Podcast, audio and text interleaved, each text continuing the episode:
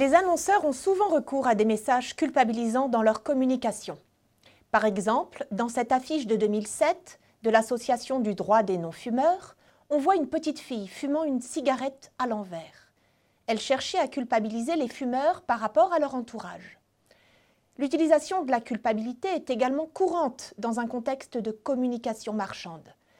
Par exemple, le secteur français des aliments de l'enfance diffuse régulièrement depuis 2010 une publicité culpabilisante pour inciter les mères à utiliser du lait deuxième âge le plus tard possible pour leur bébé. On voit un biberon rempli de frites et une phrase Arrêtez le lait deuxième âge avant un an, c'est vraiment faire n'importe quoi.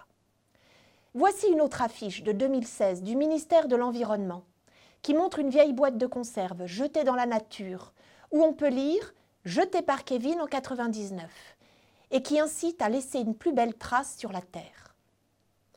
Nos conclusions sont au nombre de trois. Tout d'abord, la culpabilité est une émotion négative qui a un impact persuasif positif en communication. Cela signifie qu'elle pousse les individus à changer de comportement ou à adopter le comportement préconisé.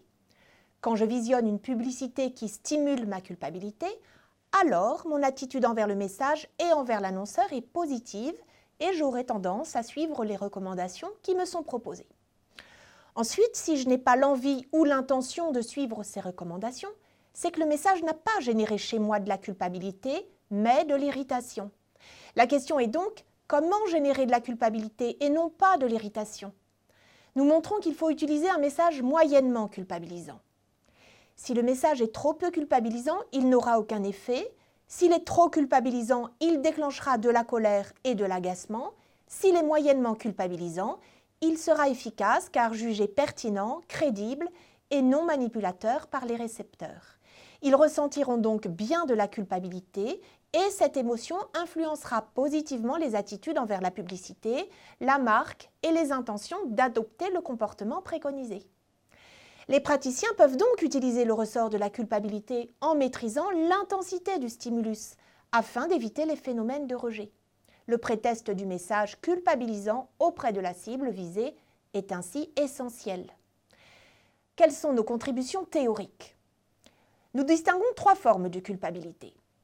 La culpabilité réactive, qui est déclenchée suite à la transgression d'une norme de comportement acceptable ou à une inaction la culpabilité anticipée qui est ressentie lorsque l'individu pense ou imagine aller à l'encontre de ses principes internes. Enfin, la culpabilité existentielle, qui apparaît lorsqu'une personne se pense plus à l'aise financièrement ou plus chanceuse que les autres. Et notre recherche souligne les facteurs qui influent sur l'efficacité des messages culpabilisants autour d'un modèle conceptuel.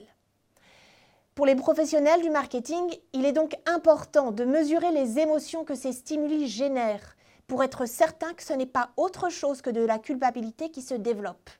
Car si c'est de la colère ou de l'agacement qui est généré, on peut obtenir des comportements inverses à ceux qui étaient attendus.